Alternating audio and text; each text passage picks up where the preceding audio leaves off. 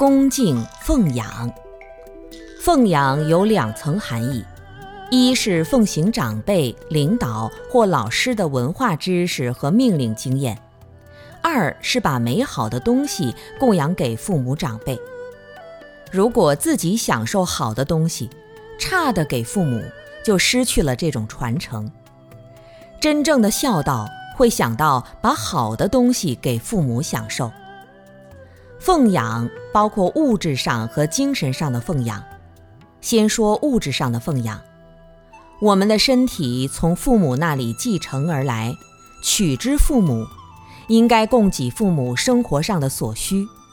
精神上的奉养即恭敬不如从命，听父母亲的话，跟父母分享内心的快乐，让父母享受到欢喜的东西、美好的东西。让他们满意高兴，他们精神上会得到非常的满足。父母亲是我最亲的人，是我最值得尊重、最有理由去尊重的人，所以对父母从物质和精神两方面都要进行正面的恭敬供养，这才是奉养父母亲。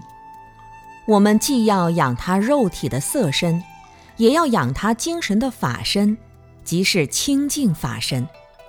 子女若做得很好，修行修得很好，有些父母亲也会感动，自然就改变了他的生活态度，能够起到度化的作用。只有这样恭敬的心，才能够引发对父母、对一切众生的慈悲心。